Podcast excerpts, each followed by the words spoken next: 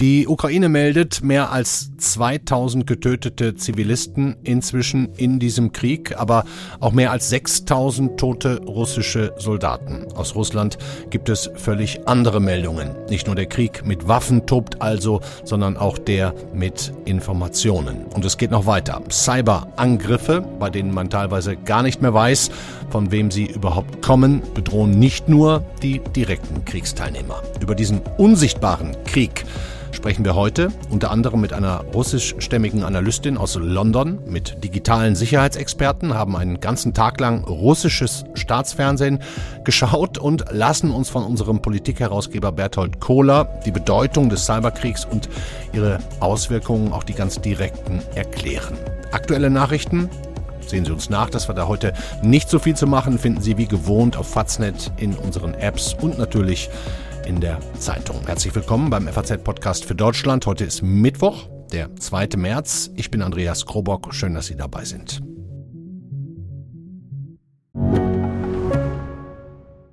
Mein Name ist Dr. Tillmann Grümenapf, niedergelassener Kinder- und Jugendarzt hier im Ennepe-Ruhr-Kreis. Die Einführung der Telematik sehe ich durchaus als Chance, aber aktuell fällt das System oft aus und es gibt viel zu wenig technischen Support. Dafür geht eine Menge Zeit drauf, in der ich die Kinder nicht genügend betreuen kann. Das muss sich ändern. Die besondere Nähe der niedergelassenen Haus- und Fachärzte ist in Gefahr. Was die Gesundheitspolitik jetzt dringend ändern muss, erfahren Sie auf rettetdiepraxen.de.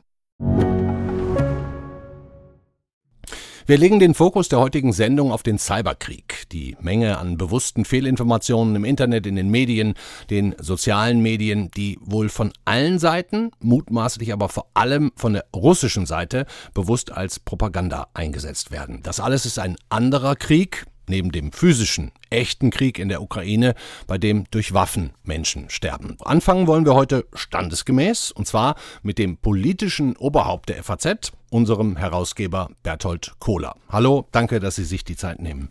Hallo, Herr Coburg. Ich verpack mal meine Eingangsfrage in ein bisschen Werbung für unser Haus. Wir haben ja von allen deutschen Privatmedien die wohl größte Anzahl Auslandskorrespondenten im Einsatz. Wie ist das jetzt gerade in dieser Lage, Herr Kohler? Wird zum Beispiel der Kollege in Moskau, Friedrich Schmidt, normal weiterarbeiten können?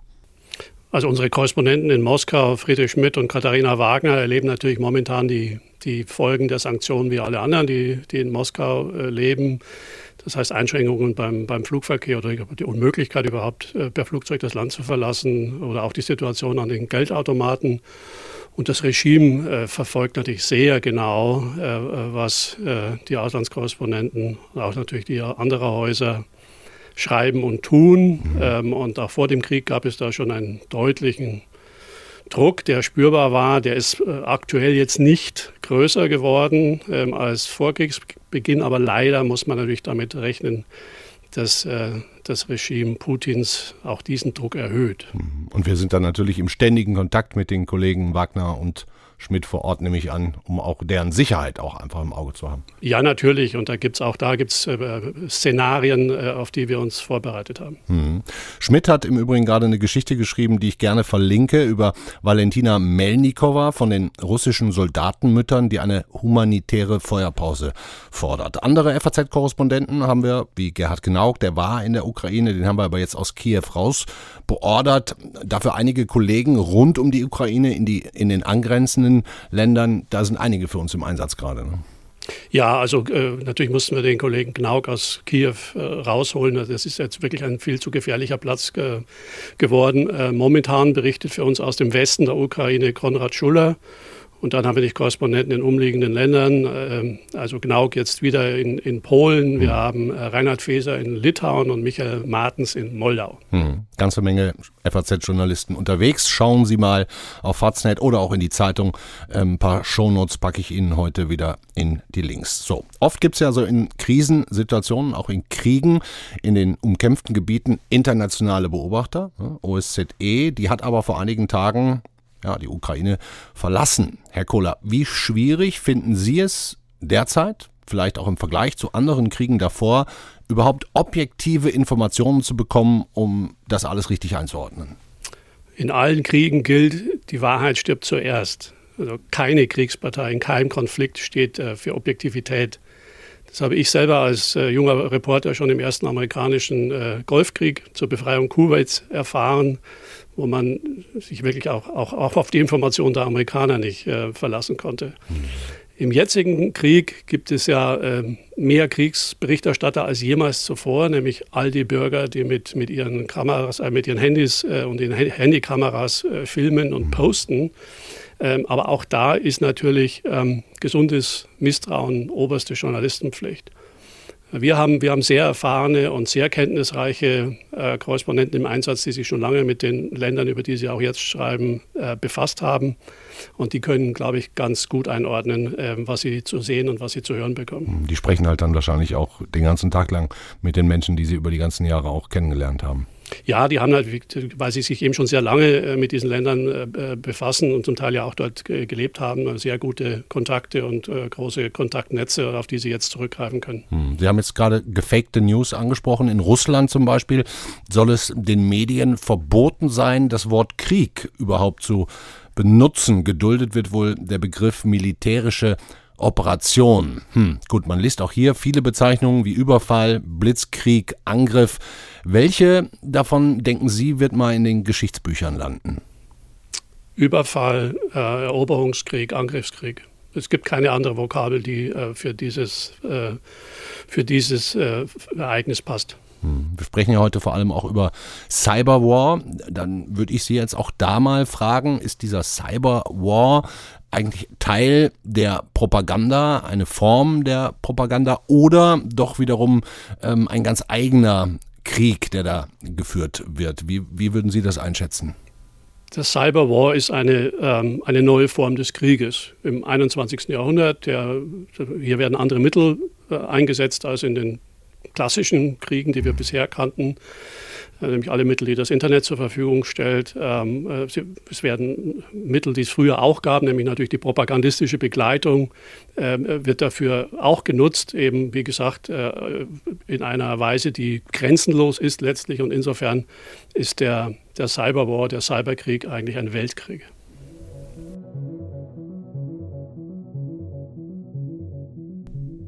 Eine Art digitaler Weltkrieg, sagt unser Politikherausgeber Berthold Kohler, mit dem wir dann später auch nochmal weitersprechen. Jetzt wollen wir mal genauer drauf schauen, was abseits der bewaffneten Kampfzone an Cyberangriffen, an Propaganda, an Fake News, an bewussten Fehlinformationen Einfluss hat. Und zwar nicht nur auf die russische Bevölkerung, sondern eben auf uns alle, auf unsere Wahrnehmung. Also beginnen wir mal mit Russland. Unser Kollege und freier Mitarbeiter Arthur Weigand, der fließend Russisch spricht und versteht, der hat mal einen ganzen Tag lang russisches Staatsfernsehen geschaut.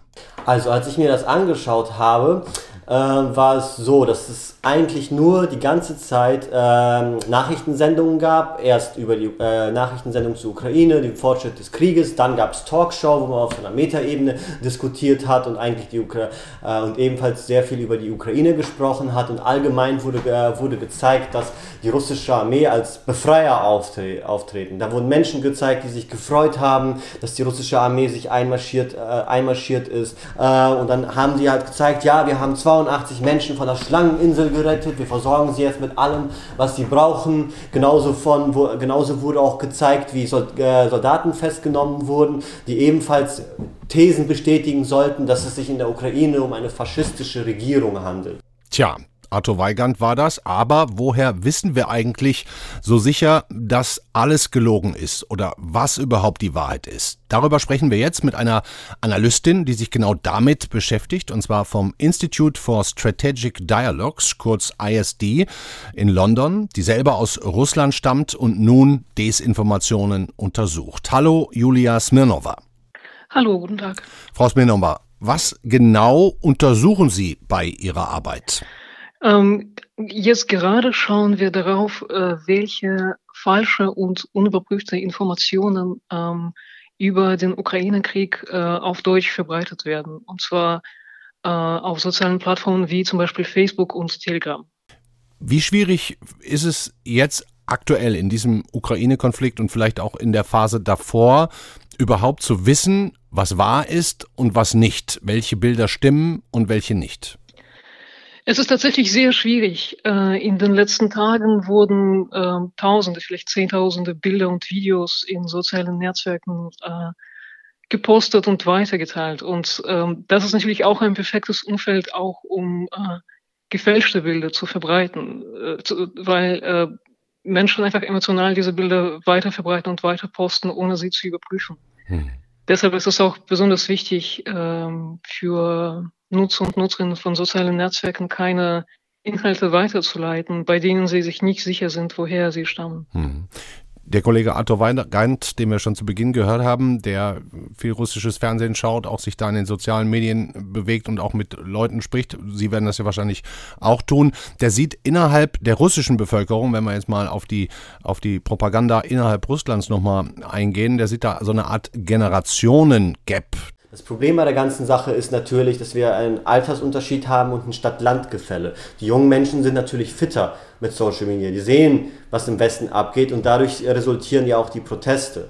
Aber auf der anderen Seite haben wir immer noch die Landbevölkerung, das, äh, die in gewisser Weise ein Problem äh, darstellt in der Hinsicht, als dass sie sehr stark abhängig sind vom russischen Staatsfernsehen, also von russischen Kanälen. Frau Smirnova, können Sie diese Alt-Jung-Beobachtung, diese, diese Lücke, was Informationen angeht, so nachvollziehen?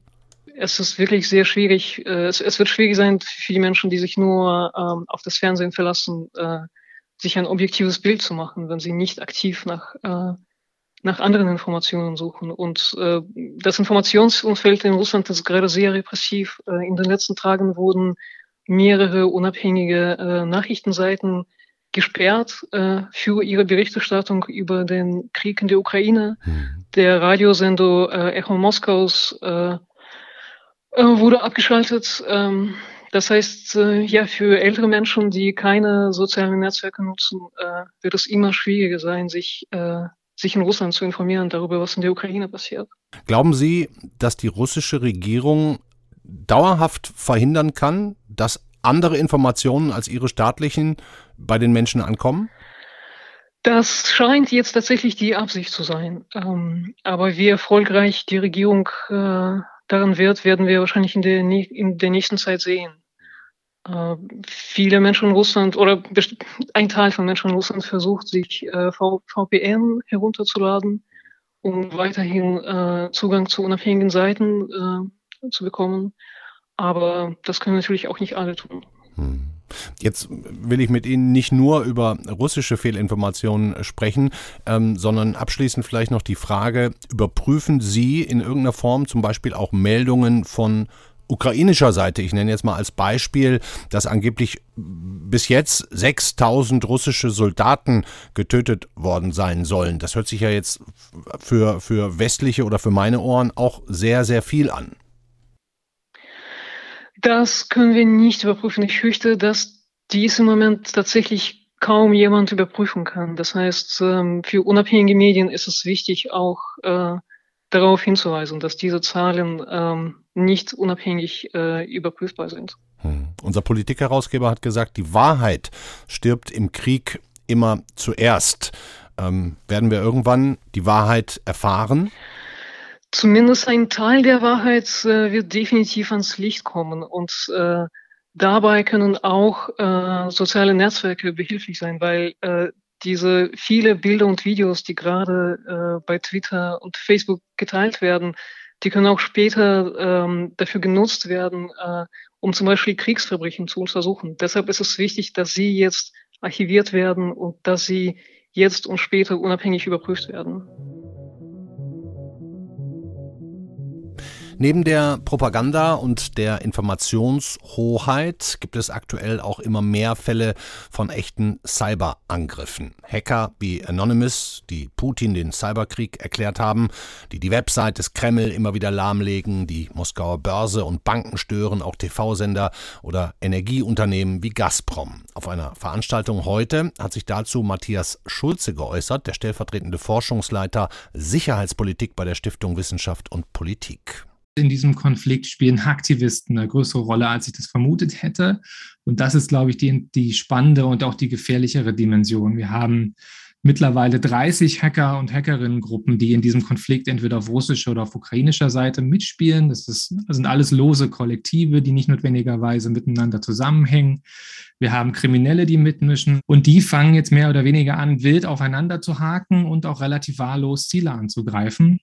Und das macht es ein bisschen unübersichtlich und macht es schwierig, weil wir hier ganz schnell in eine Eskalationsdynamik reinkommen können weil diese Gruppierungen auch kritische Infrastrukturen angreifen, beispielsweise Zugsysteme. Die äh, belarussischen Cyberpartisan-Gruppe hat angeblich den Zugverkehr in, in Belarus gestört, um die Verlegung von Truppen zu beeinträchtigen. Und das sind natürlich kritische Infrastrukturen. Und die Frage ist, wie wird das auf anderer Seite interpretiert werden, auf russischer Seite? Und wahrscheinlich wird es als vom Westen gesteuerter Proxykrieg gegen Russland interpretiert werden. Es gibt also sowohl staatlich gesteuerte Cyberangriffe von allen Seiten, sowohl von Russland wie auch von der Ukraine. Und es gibt welche, unabhängige, wie von Anonymous wie solche Angriffe, vor allem wenn unklar ist, von wem sie kommen, überhaupt völkerrechtlich einzuordnen sind, ist eine absolute Grauzone. Der Professor für IT-Sicherheitsrecht, Dennis Kenji Kipka, sieht jedenfalls keine eindeutige Lösung, wie die internationale Staatengemeinschaft damit überhaupt umgehen sollte. Gerade auch bei Anonymous Kollektiv kann ja gesagt werden, man weiß noch nicht mal, wer eigentlich jetzt tatsächlich genau dahinter steht. Also ich meine, Anonymous, da kann sich so gesehen theoretisch jeder anschließen. Das können eben auch ähm, Nachrichtendienstbehörden, irgendwelche ausländischen Staaten sein, ähm, die sich des Themas annehmen. Und insoweit ist es überhaupt sehr, sehr schwer, darauf basierend äh, eine juristische ähm, Einschätzung jetzt auch im Sinne des Völkerrechts zu treffen. Die kann man, glaube ich, gegenwärtig überhaupt noch gar nicht treffen. Anonymous kann niemandem den Krieg erklären. Die haben keine Befugnis dazu, keine Ermächtigung, irgendjemanden zu vertreten. Und insoweit ähm, ist das, was Anonymous macht, ähm, was sie ja offensichtlich auf ähm, allgemeine ähm, ja, Erwägungen stützen, dass es irgendjemanden nutzen würde, eher schädlich ähm, und ist ein klassischer Fall eigentlich von Cybercrime, der eigentlich auch im internationalen Rahmen strafrechtlich verfolgt werden müsste, weil dadurch natürlich eine bestehende Situation deutlich destabilisiert wird, ohne dass, irgendetwas, dass irgendjemandem zum Vorteil gereicht. Müssen eigentlich auch wir mit Angriffen auf westeuropäische oder deutsche Infrastruktur rechnen? Dehnt sich der Ukraine-Krieg im digitalen Raum immer weiter aus? Das Bundesamt für Sicherheit in der Informationstechnik warnt und spricht von einer erhöhten Bedrohungslage für Deutschland. Und Thorsten Holz vom Helmholtz-Institut sieht das ganz ähnlich. Russland ist in dem Bereich sehr stark, haben wir gesehen, zum Beispiel durch die erfolgreichen Angriffe vom GRU auf den Deutschen Bundestag und auf andere Ziele. Also Russland verfügt über die Fähigkeiten. In der Ukraine wurden in der Vergangenheit schon kritische Infrastrukturen ausgeschaltet, wie zum Beispiel ein Stromnetz. Also wenn Russland es darauf anlegt, kann es dort zu einer Eskalation kommen. Bisher sehen wir zum Glück nur relativ einfache Arten von Angriffen. Cyberangriffe, Fake News, Informationshoheit. Aktuell sieht es so aus, als hätte Russland, als hätte Putin in diesem digitalen Krieg bislang eher das Nachsehen. Denn auch seine mediale Zeichnung, die Macht der Bilder, die unsere aller Meinung mitbestimmt, in diesem Bereich hat der ukrainische Präsident Zelensky bisher deutlich mehr Herzen gewonnen. Einen schönen Text dazu hat unser Feuilleton-Redakteur Claudius Seidel geschrieben, finden Sie auch in den Shownotes und uns auch eine kurze Sprachnachricht geschickt. Natürlich weiß Putin von diesem Wettbewerb und Putin hat in diesem Wettbewerb ziemlich lange ziemlich gut mitgespielt, indem er sich eben als das Gegenmodell zum dekadenten, unentschlossenen, zögerlichen Westen selber inszeniert hat, als Mann der Tat, als Mann der Entschlusskraft, als Mann, als männlicher Mann gewissermaßen. Und natürlich gibt es diesen Wettbewerb auch deshalb, weil, ich hoffe, es hört sich nicht zynisch an, aber außer einem Krieg, in dem irgendwie Feuerwaffen aufeinander gerichtet sind, gibt es eben auch den Wettbewerb in der Weltöffentlichkeit. Äh, und Putin hat unter Garantie nicht damit gerechnet, dass er vor der ganzen Welt einfach nur als der Bösewicht dastehen würde. Das hat sicher etwas mit der Art und Weise zu tun, wie er diesen Krieg führt. Es hat aber auch etwas damit zu tun, wie er sich jetzt selber inszeniert.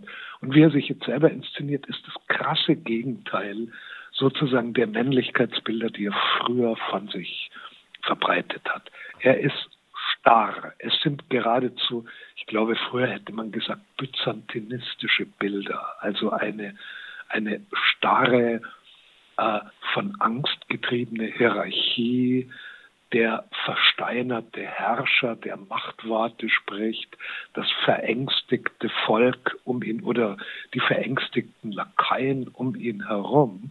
Das sind halt Bilder, die auf niemanden attraktiv wirken.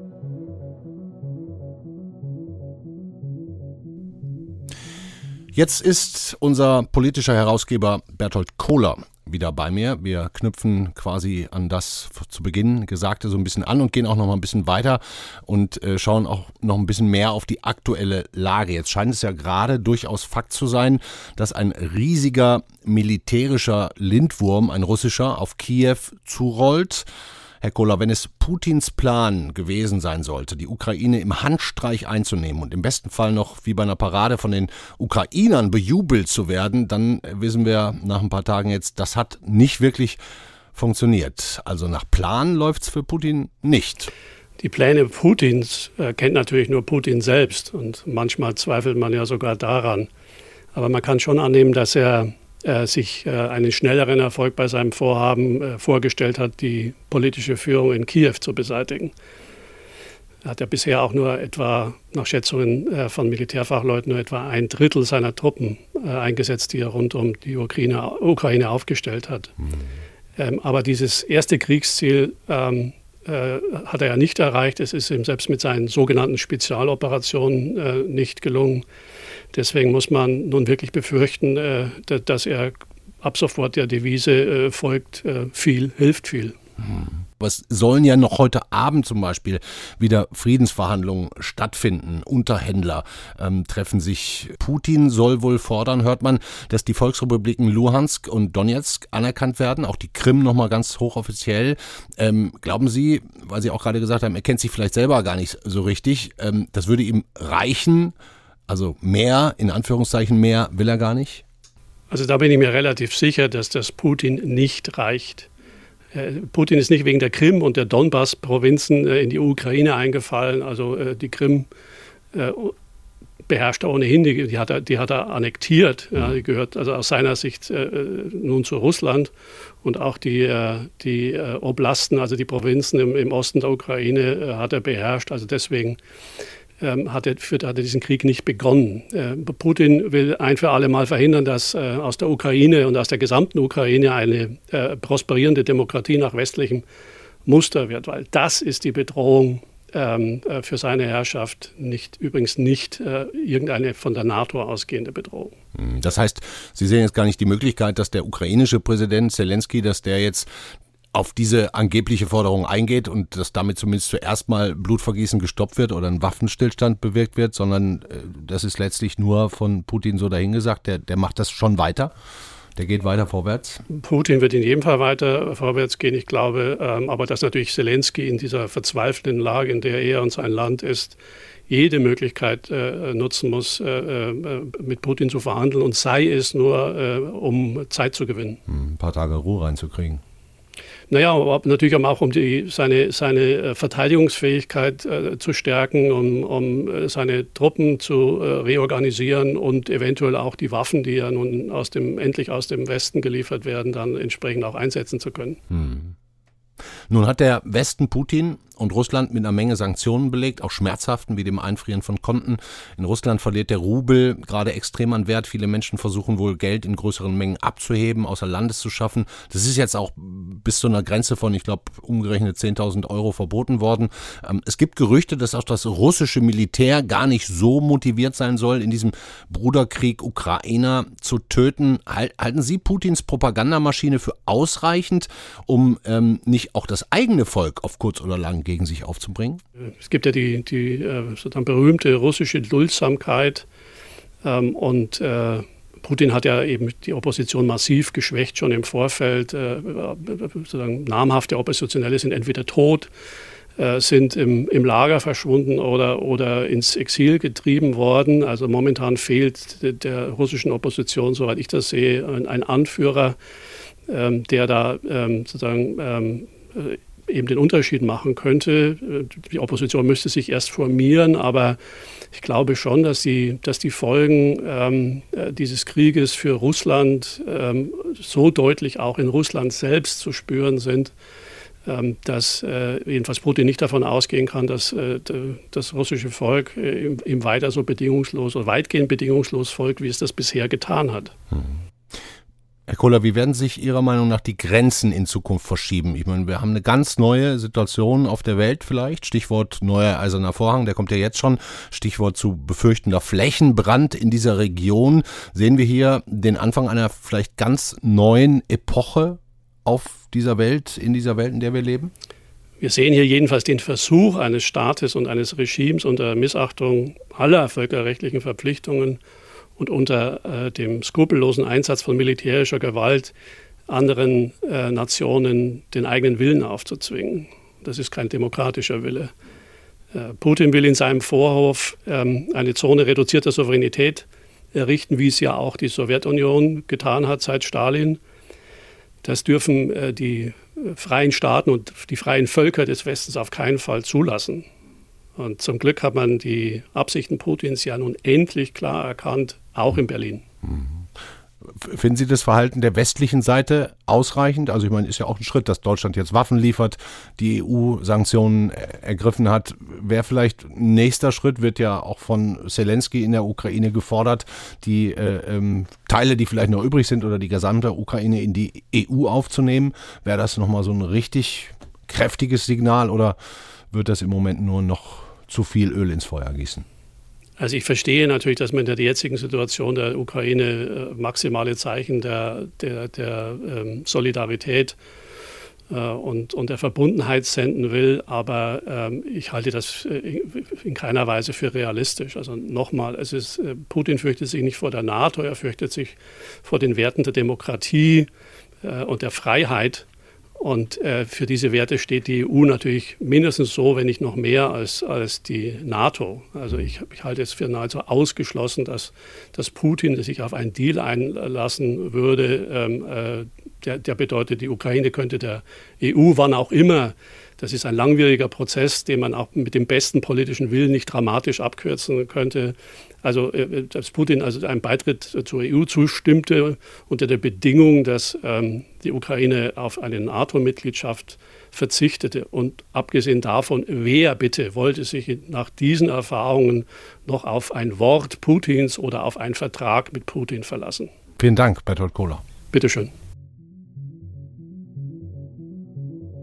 Das war der FAZ-Podcast für Deutschland an diesem Mittwoch, den 2. März. Morgen ist der Kollege Timo Steppert für Sie da. Dann wohl eher mit einem innenpolitischen Blick, mehr Blick bei uns auf Deutschland. Ich habe es schon gesagt, bleiben Sie uns treu, schauen Sie auf Faznet vorbei im Internet, auf unseren Apps oder lesen am besten auch gleich die gesamte Zeitung. Nein, suchen Sie sich da das Beste raus. Wir verabschieden uns für heute. Ihnen einen schönen Abend.